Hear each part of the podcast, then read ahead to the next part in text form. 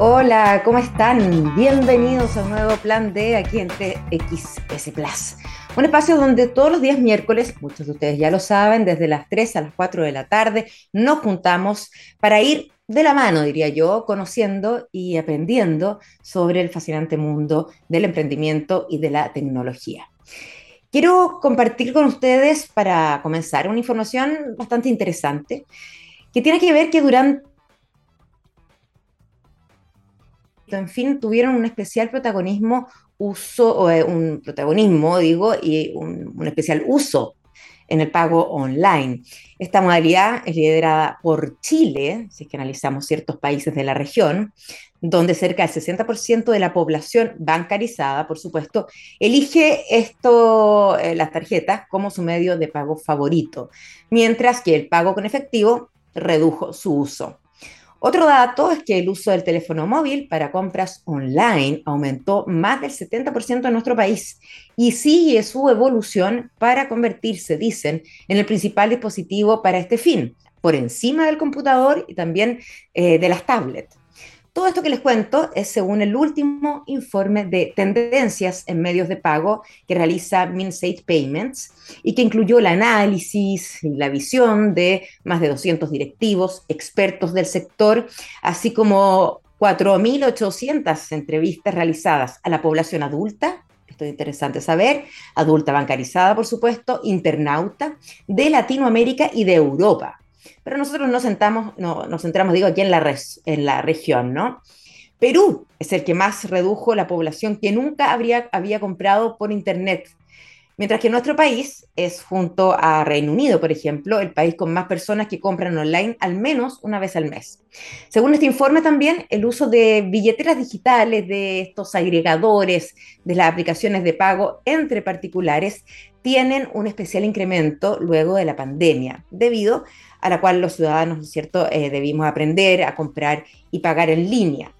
El tipo de transacción más frecuente por esa vía, reseña este, este estudio, ¿no? Son la recepción y el envío de dinero entre familiares, amigos y conocidos, y el pago por productos o servicios, tiendas, taxis, administraciones públicas, servicios personales, etc. Además, las principales razones que encuentran los eh, ciudadanos para usar este medio y con facilidad, eh, es justamente por ser algo simple de utilizar, luego por su rapidez y también por la inmediatez de la transferencia. Son las 3 de la tarde con 4 minutos, como siempre arrancamos este programa con buena música y escucharemos la hermosa voz de Kate Bush. Esta canción se llama Running Up That Hill. Escuchábamos recién la preciosa voz de Kate Bush y yo les cuento que estás en el plan de, plan de estrategias, de propuestas, de fórmulas también que ocupan distintas empresas para comenzar su camino y alcanzar el éxito, quizás no la primera ni tampoco la segunda, pero, pero para allá va y sí se puede, como hemos podido eh, escuchar de primera persona, además, durante los programas que estamos realizando desde hace un tiempo. Esta tarde vamos a conocer a un emprendedor chileno que ha estado revolucionando el mercado con bolsas, escuchen bien, que se biodegradan en menos de 200 días, 180 para ser exacta. ¿Por qué logró algo que desde ya nos suena bastante increíble? ¿Por qué como startup ganó el premio Corfo al Emprendedor Revelación 2021? Es que queremos conversar, entre otras cosas, con Cristóbal Santa, San Martín, cofundador y actual CEO de EcoPax. ¿Cómo estás, Cristóbal? Muy buenas tardes, bienvenido al programa, ¿qué tal? Buenas tardes, María. Todo bien, gracias. ¿Y tú? Bien, pues, y, con ansiedad, ansiosa de, conocer más de, estas bolsas, porque de vez en cuando aparecen así como, como ideas que uno sabe, ah, son bolsas eh, ecológicas. Entonces vamos a ir viendo cuál es la, diferencia también de, eso. Pero partamos por lo, por lo primero, por lo básico. ¿Qué es Ecopax? Bueno, Ecopax hace tiempo dejó de ser solamente estas bolsas compostables de las que tú hablas. Hoy día ya la propuesta evolucionó a packaging ecológico, ¿sí? Para pymes y empresas. Eh, en Latinoamérica. Nos enfocamos en Chile, sí, pero ya estamos llegando al resto de los países. Y como dice la palabra, packaging es todo lo que comprende eh, artículos para empacar eh, todo tipo de productos. Aquí es muy diverso, la gente empaca desde joyas muy pequeñas hasta cajas de zapatos y a veces incluso tierra, humus de lombrino, o sea, un montón de, mucha diversidad de productos. Y para eso necesitan de todo, cosas para proteger, para sellar, para darle estética, para despachar.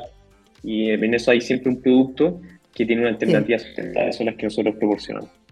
Claro, porque uno se imagina un envoltorio, una caja de zapatos o un envoltorio tal cual de, alguna marca, la, eh, está impreso el nombre de la marca o, un eh, sistema de pegamento también para cerrarlo. Eso también tiene que ser eh, compostable, ¿no? Exactamente. En el caso de la bolsa compostable, una de las principales dudas, ¿cierto? Es si es que el pegamento mismo también es compostable. Es todo compostable, o sea, el producto en sí está certificado para que una vez insertado en un compost, se biodegrade sin dejar toxina atrás y se convierte en fertilizante para la tierra, así como lo hace una casca de plátano o cualquier residuo orgánico que uno entrega al compost. Increíble. Eh, vamos a, ir recorriendo todo, todo ese camino que, hicieron ustedes, de, pasando por la certificación también. Eh, ¿Qué necesidad? Ustedes, eh, hay que decir que nacieron, o, sí, en, en, pandemia, ¿no? Y bueno, ¿qué necesidad vieron ahí? ¿Cómo fue esto? ¿Para dónde miraron? Siempre me pregunto eso. En 2020. Pasó que se juntaron dos, dos fuerzas muy fuertes. Por un lado, estábamos encerrados por la pandemia y eso impulsó drásticamente el e-commerce. ¿sí? Mucha gente que ya tenía emprendimientos todavía no, no, no, habían dado el salto a tener una, una tienda online o todavía no estaban vendiendo a través de Instagram. Por ende, no existía la necesidad de despachar el producto. Lo hacían de forma física o ellos mismos iban a entregar el producto a las casas. Entonces, esta como revolución del e-commerce eh, empezó a, dar a gritos como esta necesidad de utensilios para despachar, ¿verdad? Y esto se cruza con la ley Chao Plástico del gobierno que empezó a, ampliarse en 2020 y, y a fines de, este, de ese año fue que se empezó a restringir para el comercio minorista el uso del plástico. ¿ya? Entonces, la ahí se empezó a exigir para el comercio minorista. Exacto. Que uno usa, yo muchas veces fui a Stark en el Express porque quería enviar algo a un familiar, ¿cierto? Y compraba la típica bolsa courier que ahí te, te ofrecían. Esa se baneó, ya no se podía usar, ¿cachai? Porque era plástica. Y así como le pasó a los supermercados que le quitaron las bolsas, camisetas plásticas, etc. Así que todos los que empezaron a hacer despacho porque tenían tienda online necesitaban encontrar una alternativa. Nosotros ya teníamos una empresa de un e-commerce con mi hermano. ¿Qué tenían? Y antes esa es una imprenta digital. Todavía existe, en realidad. Ya. Y ante esa necesidad eh, fue que encontramos, bueno, obviamente buscando, que, que, podía ser parecido a la bolsa plástica. Y vimos que esto ya existía. Pues, estaba eh, afuera, existía la bolsa compostable Sí. Eh, en diversas formas. La, la bolsa, primera bolsa compostable es una bolsa camiseta, obviamente, y la más fácil de llegar, con la misma materia con la que se hace el plástico. ¿sí? Ahora, la materia prima con la cual se empieza como a, crear todo producto compostable hecho de, almidón de maíz, que es lo que está hecho la, la Almidón de maíz. Almidón de maíz. De hecho, por eso mucha gente lo, huele a, a carnita. Sí, sí La gente dice, oye, ¿por qué buena cabrita? Es almidón de maíz la materia prima principal. Entonces, ahí fue que nosotros pudimos empezar con las primeras pruebas para poder lograr una bolsa que sustituyera a la Courier que realmente se utilizaba aquí en Chile antes. Este, cuando empezamos a traer los primeros prototipos, hubieron muchos temas de los que tuvimos que aprender. Está el, problema de la opacidad, por ejemplo, se, se translucía. Ya se traslucía lo que había dentro, eso a nadie le gusta, obviamente, tenía que ir como, porque hay, veces que se, despachan cosas caras. Eh, estaba el tema del sellado, a ese, este pegamento, al ser eh, no tóxico, no a base de petróleo, ¿cierto? Eh, se desprendía, ¿sí? Mm. Por otro lado, la resistencia de la bolsa, a veces si le ponía peso se deshacía, ¿cierto? Entonces, todo este estigma que se tiene como que las cosas ecológicas a veces, como que la versión ecológica de un producto que usualmente uso puede que sea de peor calidad, nosotros lo, vivimos, lo vivimos y tuvimos que ir iterando hasta llegar a lo que tenemos hoy día, que de, verdad que la gente duda que sea ecológico. Porque ¿Todavía? Porque es igual. Es muy... Es, mira, sí, igual de impermeable, tú le voy a echar una taza de encima, la cuestión es como el plástico, literalmente. Es muy, muy similar. Es decir, vieron una necesidad en ese momento, claro, compras online, el e-commerce aumentando, y dijeron, bueno, esto tiene que trasladarse en algo. Y por otro lado, la, la ley, ¿no? Y, me imagino que también em, el propósito de ustedes de, de colaborar, también hay, hay ahí una, eh, un valor eh, importante que, que se suma, si no se podrían haber puesto a hacer un, otro tipo de bolsa o de embalaje. Exactamente. De hecho, con todo esto que, que empezó, la revolución como del compostaje, hay mucho producto que no tiene certificación de compostaje domiciliario. ¿ya? Eso es que, se pueda compostar en una compostera de casa. Ya. Que son mucho menos sofisticadas como en una compostera industrial, que yo creo que en Chile ahí sí que de verdad no se ha visto. Eh, por unos amigos sé que hay un par instalado, pero no es algo que ni, la municipalidad haya empezado a adquirir, es algo que está todavía en pañales.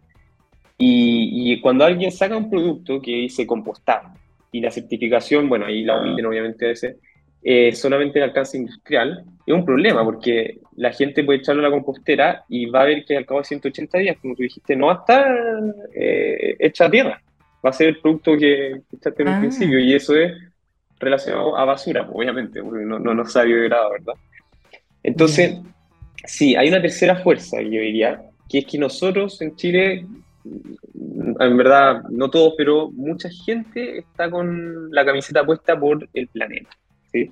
Y nosotros, en mi casa, siempre por lo menos hemos sido como súper pro ecología, el tema del reciclaje, ¿cachai? No, ya nos peinamos porque es un hábito que hay que adquirir, ¿verdad? Separar los residuos y todo. Y, en ese sentido hemos querido que todo lo que se vaya implementando en Ecopax también vaya como ligado a la educación, de que la gente ah, eso te iba a preguntar, empieza a entender mejor qué es compostarse. Al principio la gente decía bolsa compostable, ya, pero ¿qué, qué es compostable? Entonces a veces teníamos que decir bolsa ecológica, porque no, no se entendía.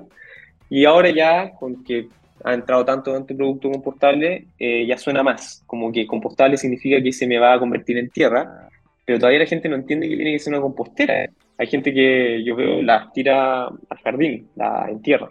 ¿Sí? Ah, ya. No está, no está todo mal, pero el problema es que la certificación no está, no tiene esa para eso. Es claro, porque imagínate si no voy a certificar suelos, porque suelos en todo el mundo son muy distintos, las temperaturas, todo varía. En cambio, un ambiente de compostaje mantiene cierta temperatura y mezcla de, los químicos, o sea, eh, mm. químicos obviamente naturales. Naturales, orgánicos. Que, que hacen más propicia la, la, degradación y entonces puede seguir una ventana de tiempo específica, 90 180 días. ¿Entiendes? Entonces, no vaya a ver la bolsa cabo de ese tiempo. Ya va a desaparecer, no vaya la cáscara de plátano ni la de huevo, ¿cachai? Todo se va a convertir en tiempo, efectivamente. Pero estoy pensando que eh, con la cantidad de, que les ha ido muy bien, ya están afuera, ¿no es cierto? Eh, no solamente bolsa, la bolsa es como el, eh, el, hito número uno, ¿no? Si es que efectivamente está el público, el usuario, el consumidor para eso, de que voy a recibir esa bolsa, tú mismo lo dijiste, y voy a saber primero, o sea, cuántos tienen que ustedes también a lo mejor o nosotros eh, educarnos, y es un proceso largo que puede ser ir más allá de, querer comprar una bolsa. Pensé en mi mamá que tiene las bolsas, pero las guarda junto con otras y las reutiliza todo el tiempo. No tiene idea que es compostable. Y además no sabe hacer un compost. O sea, tendría que empezar a, explicarle que sí lo puede hacer. Y eso es el otro lado de ustedes y, no es evidente que, estén preparados, que, que exista ese, ese consumidor. No sé si se entiende. Exactamente, sí, totalmente. Mira, está el, como el camino hecho, pero no, no recorrido, ¿ya? Porque de un inicio nosotros supimos que iba a haber un problema de información y es por eso que detrás de cada bolsa eh, van las instrucciones de cómo terminar el ciclo de la bolsa. Excelente. Que le retiren las etiquetas, que la aporten en pedazo, eso no es una exigencia, pero sí recomendable para que sea más, más rápido el proceso. Ya y, en una compostera, ¿verdad? Está como especificado. Ahora, lo más obvio, y por eso yo digo estamos como en la fase 1, esto es muy análogo a lo que ocurrió con el reciclaje. Fase 1 fue que la exigencia por ley es, oye, las empresas empiecen a sacar todo reciclable, ¿ya? Y que van con numeritos, 1, 2, 3, 4, 5, ¿cachai? Cosa que en el punto R después la gente vaya echando los ¿verdad? Sí. Pero entre que la empresa saca productos reciclados y va toda la propaganda de, oye, ahora somos reciclados, hasta que realmente se recicla ese producto, hay una brecha que depende literalmente de quienes hacen estos productos. Y, y, nosotros vamos recién en que las personas que usan bolsas compostables, así como análogo a lo que pasamos recién, dicen, usamos bolsas compostables. Pero cuando llega la bolsa compostable, y ahí nos cae así nosotros un mar de, preguntas, ¿cachai? De clientes finales, o sea, estos son los usuarios finalmente de la bolsa, no es el que nos compró la bolsa. Claro. ¿Qué hago con esto? No tengo compostera. Y ahí hemos tratado de ser lo más reales posible porque no tenéis cómo disponer bien de la bolsa si no una compostera. Entonces, tenéis que encontrar otra alternativa. Y dentro de ellas, afortunadamente, como aquí en Chile, como digo, la tercera fuerza actúa fuerte, el tema de que somos ecologistas, ¿verdad? Eh, respecto a Latinoamérica. Aquí Chile y Colombia son como uno de los, de los grandes en, el tema. Hay gente levantando emprendimientos de, para retiro de residuos orgánicos, ¿sí? Porque la gente, en vez de, con todo el estigma que hay con el compost, dice, oye, pero me ha empezado a oler mal, me va a traer ratones, eh, y, y, que lata andar revolviendo la cuestión porque mezclar. Porque me da asco, pueden decir nomás. no me gusta el olor. Todo, claro. todo es válido también. Es perfecto. Yo eh, conozco mucho de estas, de hecho, hemos tenido conversaciones para hacer alianza, que te van a sacar tu tacho de basura con residuo orgánico y te entregan un kilo de tierra fértil. ¿Cachai? Ah. Entonces tú ves el beneficio clarísimo. Yo, si hubiese hecho eso en mi casa, me, hubiese, me llevas a tierra ya, pero me ahorro todo esto, obviamente un servicio, ¿cachai? Haces la mitad de la pega estoy al final aportando igual, porque ellos después lo llevan todo eso a, composteras.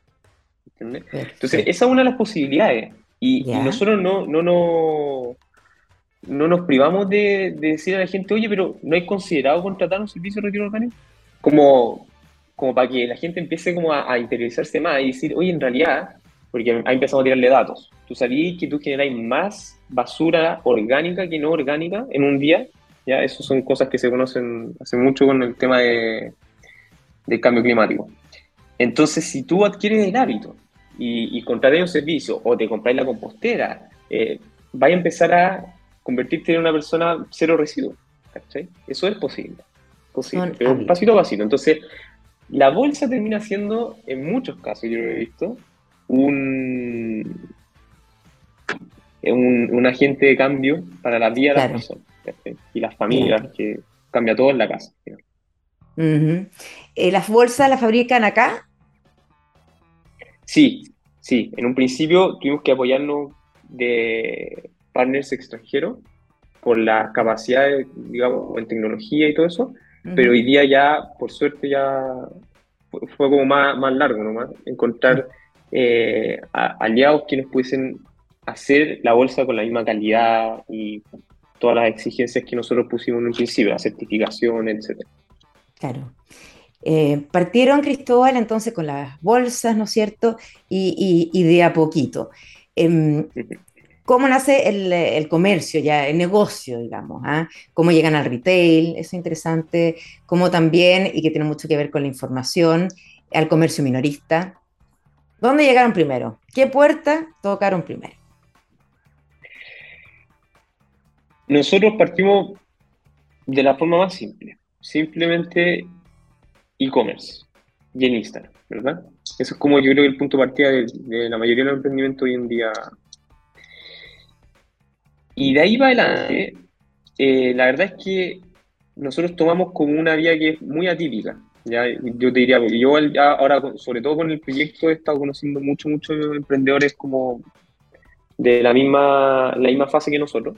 Ya. Y yo diría que nosotros somos unos bichos raros, porque nos fuimos por una estrategia de crecimiento y de captación para abrirnos al mercado que era 100% digital. Nos enfocamos en, marketing digital. ¿ya? En general, por la, la, cultura que tenemos aquí, cuando tú te querías acercar, ganar algún, eh, alguna empresa grande o las medianas incluso, no es porque vea un anuncio en Instagram, ¿cachai? Es porque lo, lo contactáis por mail, por teléfono o porque por un amigo eh, te hacen el referido. Yo diría que hay mucho de eso en la estrategia de las startups hoy en día para crecer. Hacer como listas de contactos fríos, ¿cachai? Que vaya a empezar a escribir nomás. Y es una cosa bien manual, ¿verdad? Funciona. A mí yo lo he visto, eh, he visto que a mucha gente le ha ido incluso mejor que lo que yo pensaba en un inicio, pero no tienen la, la automatización, ¿verdad? Eso es como la única y eso es lo que nosotros quisimos hacer distinto, pero desde el principio. Tema como desafío, desafío nuestro, sí. Mm. Llevarlo como nosotros vimos que se hacía más afuera, en Estados Unidos en particular, que es que el e-commerce se, sienta sobre la, estrategia de marketing digital. Y eso ha sido, de verdad, ha sido muy enriquecedor. Yo aprendí un montón. Yo he estado liderando esa parte de marketing en la empresa. Y, y también coincidió con que la gente empezó a comprar más gracias a anuncios digitales, porque como pasamos más en el computador, en el celular, todos aprendieron sobre las aplicaciones, están más metidos, ya no hay miedo a comprar. ¿Te acordáis? Hace dos años la gente no, no tenía tanta confianza de pasar la tarjeta de crédito ni a Faradela en, la página web, como que decir, me, me, van a fregar por algún lado, alguien está viendo mi computador y me van a robar la clave. Y ya no, ahora metí la, la tarjeta en cualquier parte, con todas las mm. aplicaciones que hay. Entonces, eso fue una gracia. Eso fue distinto al resto, a la startup, dices tú. Sí, sí, es, eso yo te lo digo como experiencia personal porque yo ya me he juntado con mucha gente y he tratado de comparar estrategias de crecimiento. Ahí yo diría que hay un punto como súper distinto respecto al resto de los emprendimientos. Pero el éxito dependerá de, qué crees tú, del producto, de, bueno, del buen manejo, de saber de marketing digital. Sí, mira, no, siempre todo parte por el producto siempre todo parte de la necesidad. ¿cachai? Y, eso, el, el boom del e-commerce con la ley, es el impulso central, ¿verdad? Ahora, ¿de qué manera tú explotáis eso más rápido o, de, la, de, la, forma más efectiva? Ahí estamos, ¿cachai? Yo creí desde siempre que podíamos lograr algo bonito con marketing digital. Y eso sí se ha ido dando y yo creo que daba mucho más, ahora más que antes, daba mucho más. Ya, perfecto. Lo, recomiendas, pero hay que, hay que saber también. Sí, sí, como todas las cosas hay que, interiorizarse. Ahora, te entrega, imagínate el alcance, nosotros hemos podido hacer anuncios en toda Latinoamérica. No es necesario, te he contratado vendedores eh, y hemos podido hacer despachos a todos, a todos estos países y aprender de las culturas de afuera para ahí tú así estudio mercado, a, dónde abro una sucursal, ¿cachai? ¿Dónde empiezo a, a sentarme con base física? Entonces, tiene harto poder el, tema del, vigilante. Sí, qué interesante. Y ya, ¿cuándo salen para afuera? Aprovechando esto del marketing digital.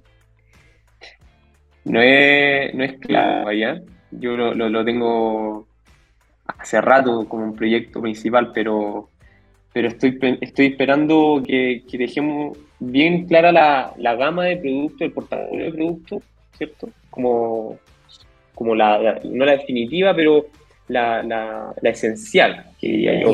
Porque vamos aprendiendo cada vez más de cómo empacan las pymes y las empresas. Y vamos entendiendo mejor cuáles son sus necesidades más allá de la bolsa, la bolsa de despacho, el punto final.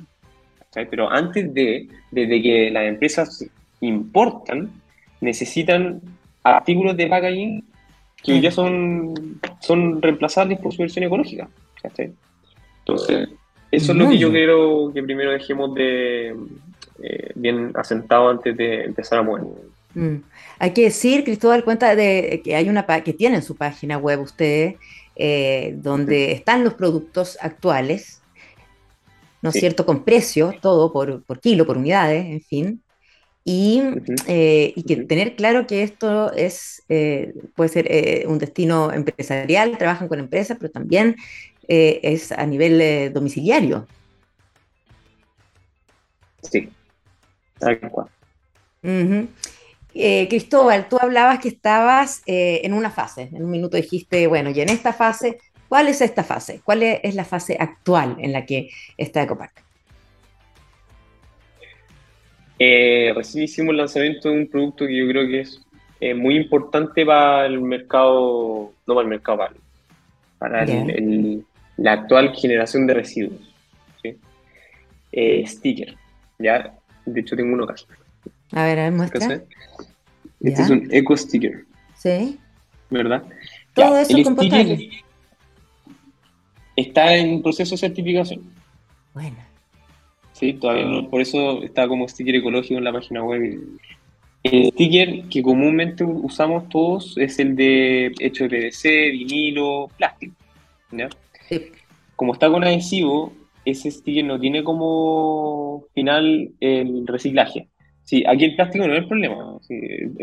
la guerra del plástico, nosotros tenemos nuestra propia opinión, encontramos que no está bien fundada. La gente ¿Ah, como que enemizó al plástico, claro, sí, el plástico tiene eh, capacidad de reutilización muy extensa. O sea, tú, las la botellas de plástico, P1, todas estas que mm. se ven mucho, las podéis reciclar hacer eh, de nuevo otro producto y así sucesivamente. Si el problema es cuando la gente lo bota a la basura, ese es el único problema. Y es lo mismo con la bolsa compostable.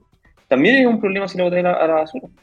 No, no, no digas estar la, es ser compostada. Pero ahí yo quiero abrir un paréntesis, Cristóbal, porque un, un, punto es que ya, yo no lo boto a la basura. Eh, de hecho, cada vez, y uno lo ve eh, en los más jóvenes incluso, eh, cuando tú abres un basurero en otra casa y ves una bolsa de basura, tú dices, pero ¿cómo? O sea, aquí no estamos entendiendo nada, es como raro, ¿ah? Te llama eso la atención. Pero a lo mejor esa persona dice, es que, pucha, ¿dónde la dejo? ¿Qué me la pasa a buscar? Eh, y tiene que, ahí entra a jugar eh, el gobierno más local, la municipalidad, que, te faciliten esa, esa, ese reciclaje. Sí. sí. esa es una de, las de las soluciones yo encuentro más sostenibles. ¿sí? Más que mm. siempre esperar que la gente sea la educada y tenga como de, primera mano el tema de la separación y encontrar la solución y todo. Claro. Ya volvamos a tu sticker. Eso. Entonces, la bolsa no es necesariamente el problema, ¿no? La bolsa no es el problema, son los hábitos, ¿verdad? Y, y el plástico, eso sí, de ese sticker no es reciclable, porque está con el adhesivo, ¿verdad? Ahora, cuando tú cambias a un sticker de papel, porque esto también se ve muy plástico, pero es de papel. Cuando un sticker de papel, ya está ahí, pasó, está ahí como 50% adelante en el tema de la ecología, porque el papel es reciclable, es compostable, por ser papel. O no necesita certificación. El único como drama es el adhesivo, de qué hace el adhesivo, ¿ya? Pero eso es eh, investigación y desarrollo que ya hemos pasado alguna vez con el tema de la bolsa compostable hay pegamentos que eh, cumplen con la certificación de, de, compostabilidad, no dejan toxina atrás y están hechos de materias que no, son dañinas para el medio ambiente. Existen. Existe, claro. Ahora, eh, eh, el tema de, de, pasar todas las pruebas y todo eso es mm. iteración, ¿cachai? Y que la gente pueda, la gente, las empresas, es demasiado el volumen aquí, eh, puedan cambiar todos los adhesivos a una versión sustentable, yo creo que es, nuestra siguiente fase como importante. Y, mm. Eh, Imagínate que nuestra bolsa dice, sácale el sticker que viene encima de la bolsa. Eso dice hoy día, ¿cachai? Porque es el único residuo que yo sé que siempre pegan las empresas de courier, que no puede ser compostable. Pero una vez si tenga el adhesivo que también es compostable, match, perfecto. Mm. ya puedes pegar lo que quieras encima de tus productos y va a ser compostable. Cristóbal, ¿son, eh, ¿son más caras o no? Que el, que el plástico. El plástico, las bolsas compostables, claro, son más caras que el plástico. Y un sticker como el que nos acaba de mostrar, tú con este pegamento eh, ecológico, ¿es más caro que otro? Poniéndolo en el lugar de la empresa, ¿no? Es más caro en términos relativos, ¿viste? Comparando con las alternativas del mercado, pero en términos absolutos no es caro. ¿cachai? Yo, lo que más manejamos son como referencias de costo en cuanto a. Cuando tú armas en general, la idea no es superar cierto porcentaje de lo que implica tu producto, a lo que vendí tu producto, que se apague, ¿cierto? Entre que la caja, el la bolsa, el papel, todo, ¿cachai? Y la gama de productos que nosotros ofrecemos está, pero eh, muy por debajo de ese porcentaje que se pueda, para no pasar, ¿se entiende? Entonces, por ejemplo, eh, nosotros tenemos packs de, de, 25 unidades en la bolsa compostable, que eso también es algo que nosotros estamos full comprometidos con la democratización. O sea, que la gente no tenga que tener un emprendimiento importante para poder cambiar esa bolsa compostable. O sea, que tenga que tener caja, no, no, que pueda usar bolsas compostables de Y esas 25 se venden a 5.900 pesos. Obviamente, si lo sacáis a precio unitario, está. Pero no deja de ser. Eh, no se, o sea, se condice bien con la fase de esa gente que está recién empezando. Dice, son 6 lucas y a esas 25 personas que les va a llegar esto, les cambia completamente la percepción de mi marca, de que yo estoy preocupándome por el medio ambiente, ¿cachai? Estoy haciendo las cuestiones bien. Después, cuando pasan a packs más grandes, el descuento por cantidad se hace infinitamente mayor. Las 100 están en 11.900. ¿Te das cuenta? Y ahí ya no paráis. O sea, después te compré un pack de 200 hasta 1000 y se reduce cada vez más el costo y es ultra competitivo contra alternativas que, además de estar prohibidas, no son sustentables. Además de estar prohibidas, con el, punto. Con el sticker es lo mismo. Ya, Cristóbal. Y además me imagino que el match o, este, esta unión que hacen con el comercio minorista, con otras startups, como tú bien dices, con, con PyME, dejando el retail de lado, tiene que ver con que ellos también tienen este, quieren tener este, entregar este valor agregado, sumarse también a, lo que es eh, este camino difícil para poder enfrentar la, crisis eh, climática. O sea, están en línea en eso y quizás están después dispuestos a sacrificar de alguna manera. Y lo otro es una, un cuento de imagen. Hoy día vende mucho eso también, atrae. Está de moda, incluso se puede decir. Qué bueno. Y, tiene un, como un beneficio súper claro. La gente celebra cada vez que una empresa hace las cosas diferentes, cambiar su, su empaque por algo sustentable, lo celebra y le cambia y habla de la marca después. Entonces también es una actividad de marketing, o sea, tiene, es un puro win-win para la empresa. Mm. Eso es. Cristóbal, vamos a hacer una pausa, vamos a escuchar eh, una canción que seguro que te va a gustar y, vamos a volver para conocer el camino que también tiene piedras y, algunos tropiezos y, saber también eh, cómo Ecopax fue evolucionando en el tiempo y como, y, eh, tú bien decías y lo dijiste varias veces, iterando, que yo creo que es una palabra un poquito clave también en esto, ¿ya? Vamos con David Bowie, grande, David Bowie, esto es Starman. Estás en plan D de TXS Plus y estamos conversando animadamente con Cristóbal San Martín, cofundador y actual CEO de Ecopax. Incluso mientras escuchábamos a David Bowie, ahí eh, yo aprovechando de eh, exprimirlo con, información que tiene que ver también con el emprendimiento. A ver, Cristóbal, em, ¿cuál ha sido el momento más, más difícil, eh, ese que te ha quitado más el sueño, quizás en estos dos años?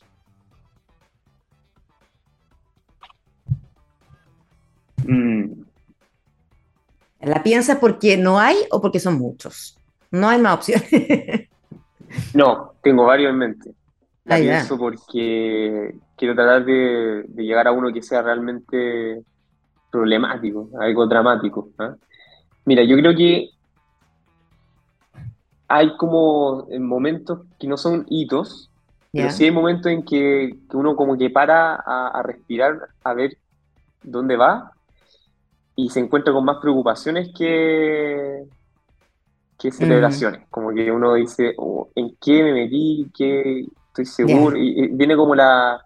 ¿Caché? Porque por muy bueno que esté saliendo todo, siempre tení eh, trade-offs. Yo tengo experiencia igual trabajando para empresas. Mm. Todo mi, mi círculo de amigos obviamente trabaja en empresas y tiene y, mucha gente que ya me conoce en la universidad y todo, me ha ofrecido irme a trabajar con ellos y yo no, estoy ahí como en mi proyecto, mi proyecto, mi proyecto.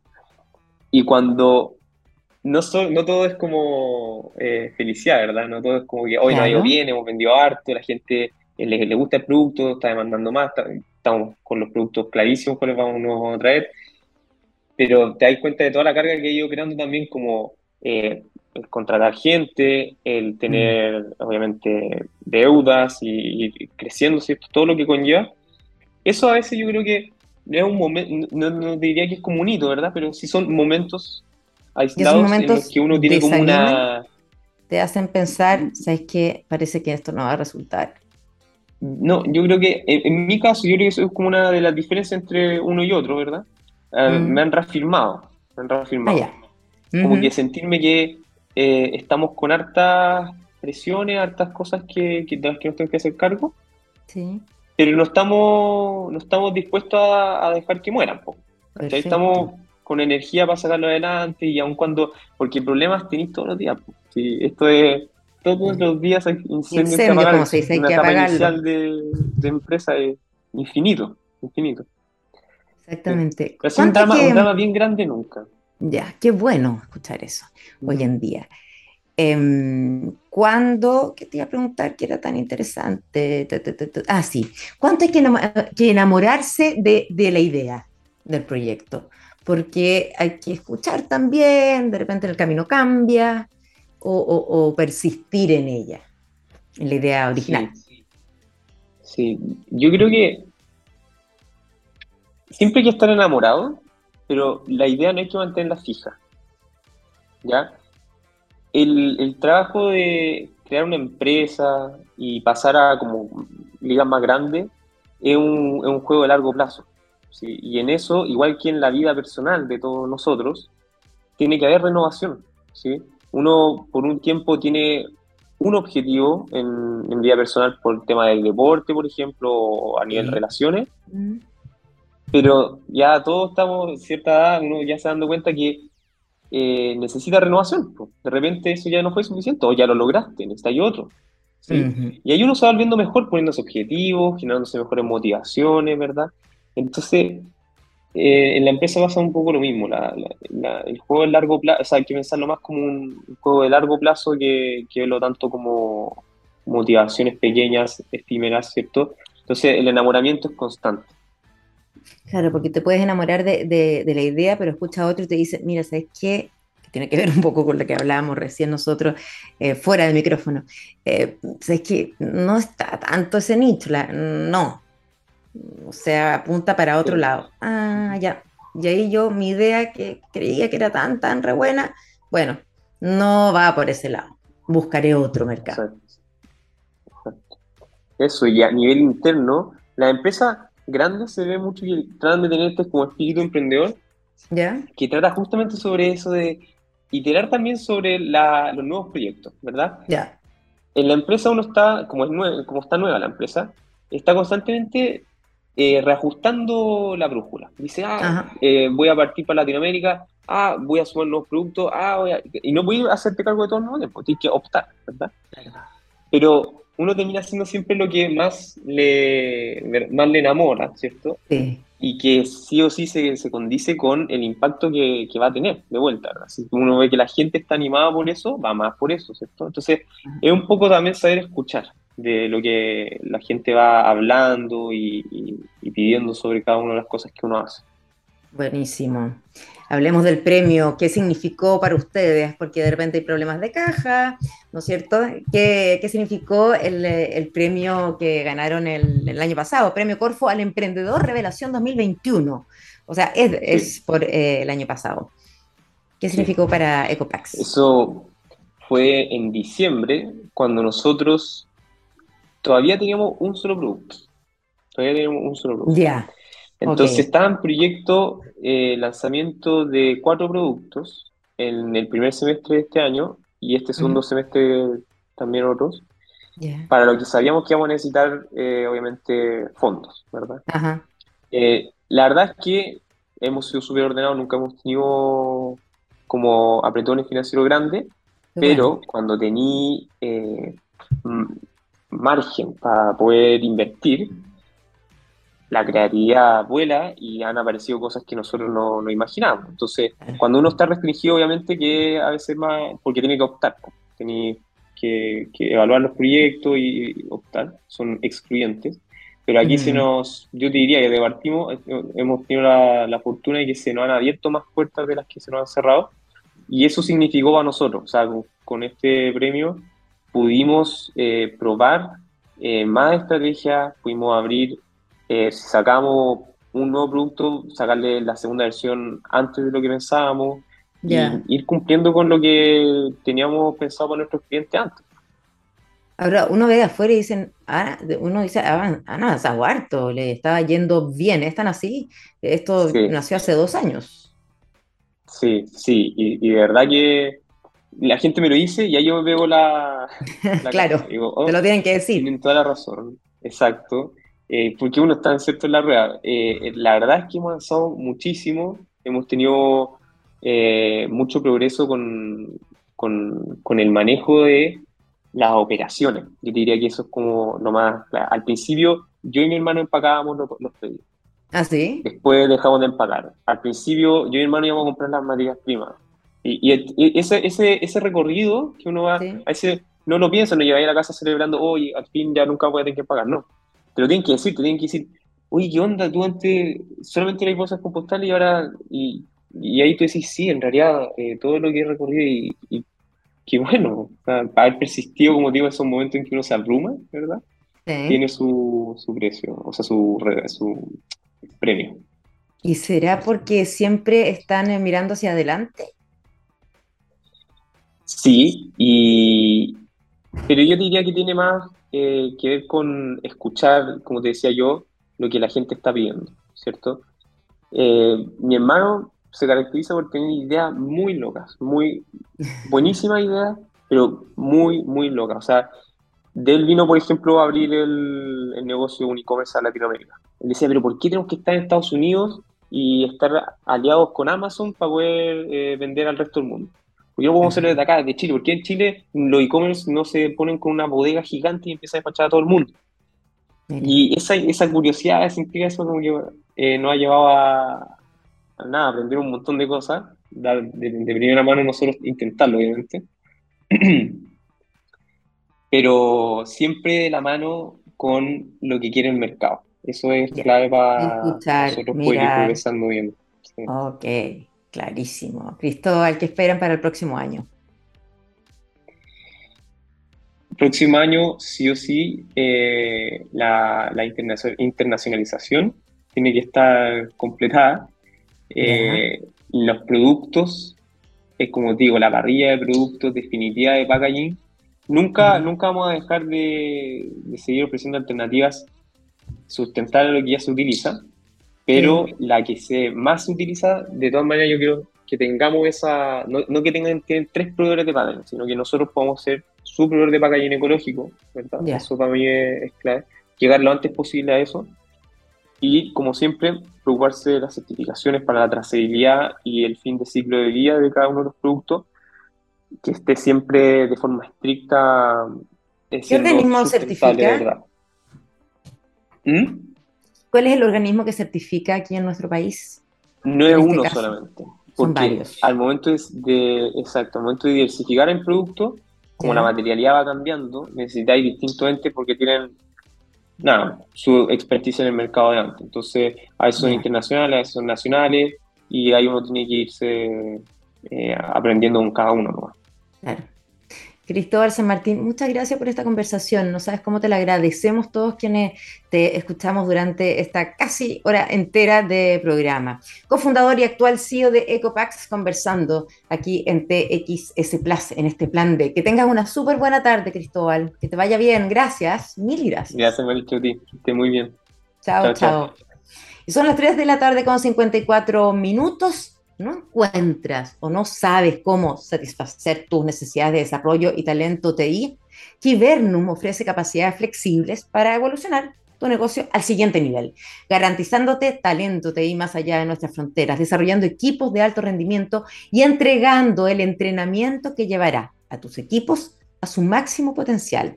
Junto a nosotros encontrarás un partner para escalar tu negocio. Visita kibernum.com e impulsemos juntos la evolución digital. Los invito también a visitar www.txsplus.com para revivir este programa, revisar en podcasts anteriores y toda la, oferta que tiene TXS Plus para ustedes. Nos despedimos, ¿no es cierto? Ya, y lo hacemos con música. Lenny Kravitz, esto es Are You Gonna Go My Way? Chao Gabo y a todo el equipo desde el más allá. Que esté muy bien. Chao. Nos vemos.